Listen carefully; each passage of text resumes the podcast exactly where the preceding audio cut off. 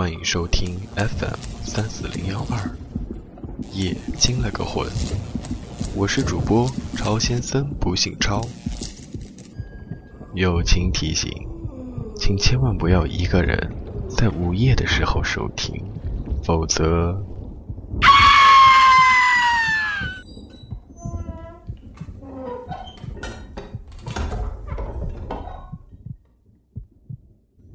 今天的故事名字叫做《意林奥迪》。汽车修理工赵静在二手车市场捡了个天大的便宜，就是花三点五万元买了一辆价值三十五万元的奥迪 A 六轿车。这车足有九成新，各种状态良好，而且手续齐全。赵静真的怀疑车主是不是穷疯了。他乐不可支地把车启动，来到车室门口。门卫惊奇地看着这辆车，却嘟囔了一句：“这车怎么又卖了？你什么意思啊？你，你把话说明白。这个车不好吗？”门卫连忙摇头：“不是这个意思，我只是奇怪。这车啊，一个月都卖四次了，而且还都是买不了几天就回来再减价买了。你说这不是邪门吗？”赵静笑了笑，将车开跑了。其实他心里明白。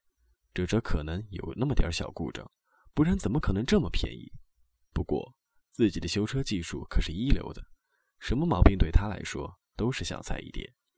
当下也不在意，直接将车开上高速公路测试。半天下来一切正常，于是他决定去跟老婆炫耀一番。赵静的老婆叫李一蕊，是市局刑警，一向喜欢车。等他见了这等好车，乐得都快晕了过去。直接钻进车里，给赵静一阵狂吻，然后坐上驾驶位开车，在市里兜起风来。赵静把买车经过说了，李一蕊却兴奋地说道：“太便宜了，就是有毛病你会修啊，怕什么？”自此，夫妻俩整天抢着开车。一周过去了，车根本没有出任何毛病。这天，李一蕊提议让赵静开车去郊区，把自己的妈妈接过来小住几天。赵静立即同意了，开车上了高速，以最快的速度向郊区开去。车子过了一个弯道的时候，他稍微减速慢行，因为他看到前面的里程碑写着十四公里，他知道这里已经离郊区不远了。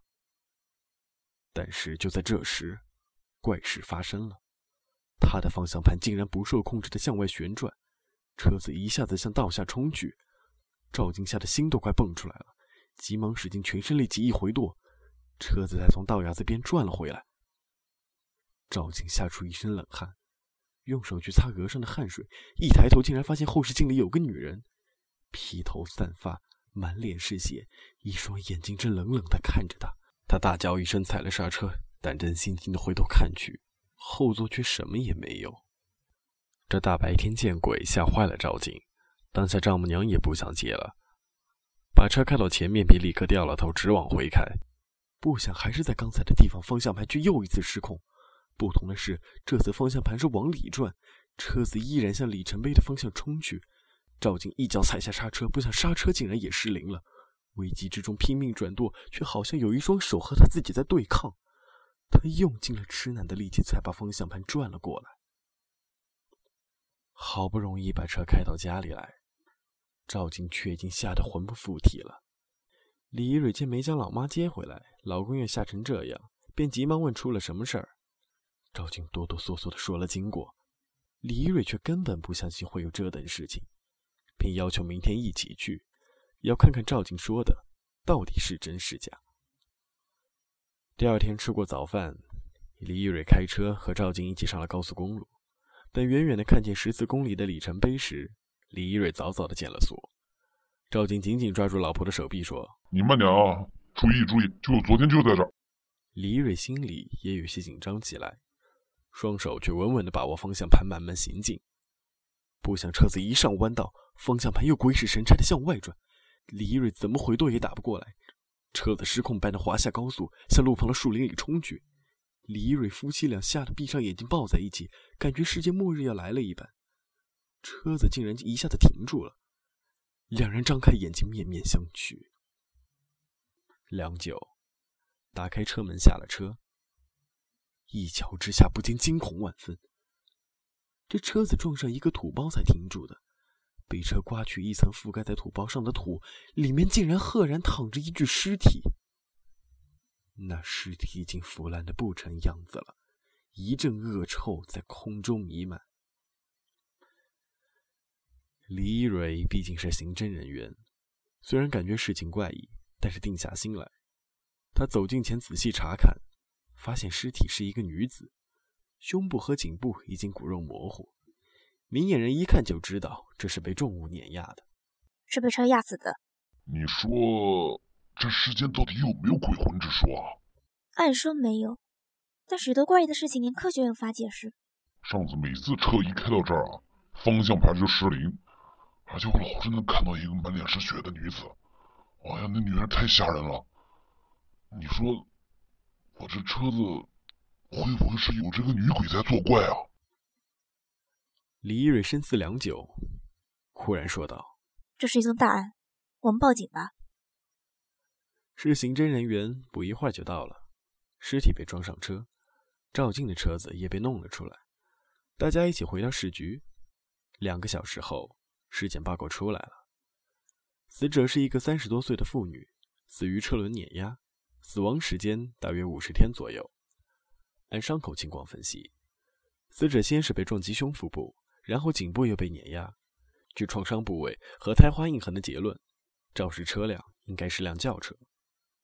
李蕊心里一动，带刑侦人员来到赵静的车前验证胎花。最终的结果是，赵静这辆奥迪 A 六正是肇事车辆。市局把这个案件交给李一蕊所在的小组进行侦破。李一蕊去了交警大队调查车子落户资料。令人不解的是，车子是最近半个月才落户的，而赵静说这辆车在二手市场已经被买卖很多次，所以按照死亡时间计算，这个落户司机绝对不可能是肇事者。但这个司机绝对是一个线索，只要找到这个司机，肯定能找出第一个买车人。根据落户资料的联系方式，李一蕊很快联系上了司机。见面之后，直接问了司机两个问题：第一，车是从谁手里买的？第二，为什么买了几天就卖了？司机提供了卖车人的联系方式，然后心有余悸地说道：“这车啊，太他妈邪门了！我老是能在这个后车镜里头啊看见女鬼。哎，你说这车我他妈敢要吗？”李一蕊又找到第二个卖车人。那人说车是一个月前买的，也是见了鬼才卖车的。问他什么人卖给他的车，他说是一个矮胖子。这人是刚买的车，说急着用钱，便便宜卖给了他。因为车的发票证件齐全，所以他就花了二十万买了下来。不过，那人没有留下任何联系方式。事情到此，那个第一个买车人就是重点怀疑的对象。为了找到这个人，李一蕊又去二手市场调查了二手车交易记录。查到了矮胖子填的资料和身份证复印件，可是回到市局一查，身份证却是伪造的，于是线索就这样断了。李一蕊向领导做了汇报，对于车里有女鬼的事情，领导却根本不信。最后，市局在网上发布了此人的照片，悬赏寻人。赵静的车则被扣押在刑警队，他本人也下出了一个怕黑症。晚上睡觉还要开灯，出门还必须老婆陪着，这可把李一蕊给愁坏了。这天，李一蕊上班看见这辆奥迪车，忽然想起车里总出现女鬼的事来。他忽然灵机一动，心想：那女鬼能把车拐向自己的埋身之所，为的就是洗刷自己的冤情。那么，她能否带自己找到凶手呢？于是，他向领导说要开这辆车去寻找凶手。领导答应后。他将奥迪车开到一个僻静之所，停下车来，大声的说道：“我知道你死的很冤，你若想报仇，就带我去找那个凶手，我一定给他绳之以法，有你在天之灵的。”说完，回头看看，车里什么也没有。再回头，却发现车窗上竟然出现了几个血淋淋的字体，我也不知道，请你帮忙。李一蕊感到有点绝望，他苦笑：若女鬼能找到那个人。他自己早就去报仇了，又何必费那么大的周折？事情就这样过了半个多月。可是李一蕊负责的这起案件依然是毫无进展。这天半夜时分，在家睡觉的李一蕊却被一阵撕心裂肺的呼叫惊醒。他立即起床下楼来到外边，借着月色，看见一个人躺在自己的奥迪车下呼叫。他立即冲了过去，不想无人驾驶的奥迪车竟然开动了起来。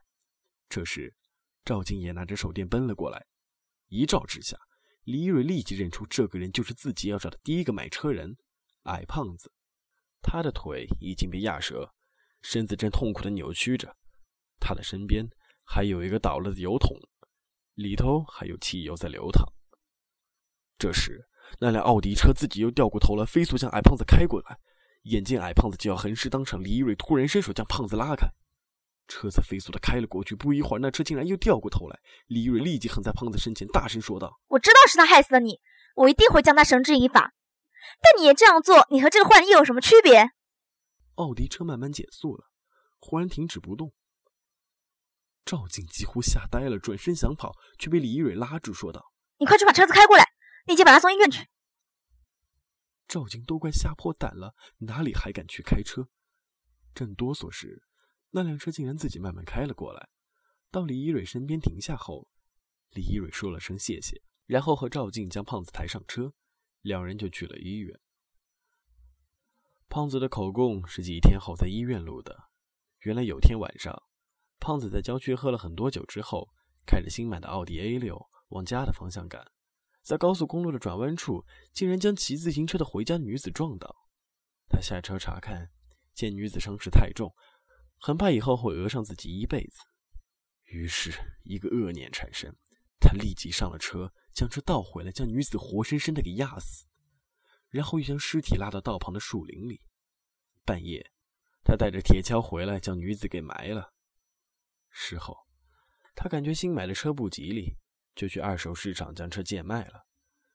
本以为这件事他做的天衣无缝，不想他在网上看见了寻找自己的照片，心惊之下就想逃跑。可说巧不巧的是，那天傍晚在一座楼下看见了自己出事的那辆车，因为那天出事后新换的保险杠他认识。他想，若是毁了这辆车，那么警方不就死无对证了吗？于是。他半夜后带了桶汽油来到车前，却不想刚浇了半桶油，车子却突然开动了起来。接下来的事情，也就是李一蕊所看见的了。说到这里，胖子也是大哭，是酒害了他。如果那天不喝那么多的酒，一切就不会发生了。案情真相大白，胖子受到了应有的惩处，李一蕊也被领导嘉奖。但是关于鬼魂之事，李一蕊却守口如瓶。倒是赵静说什么也不敢开这辆车了，李一蕊却认为鬼也善良，他只是找该报复的人，又没有伤害别人，这有什么好害怕的？几天后，赵静开车和老婆一道去接丈母娘，车子又到了高速公路的转弯时，赵静紧张起来。等到十四公里里程碑跟前时，车子突然灭火了，赵静的脸色煞白，却见李一蕊手一直，笑盈盈地说道：“你看。”那是什么？赵静定睛一看，只见挡风玻璃前多了一束野百合花。李一蕊笑着说道：“老公，你放心开吧，从此再不会有这种怪事发生了。”感谢您的收听，这里是 FM 三四零幺二，夜惊了个魂，我们下期节目再见。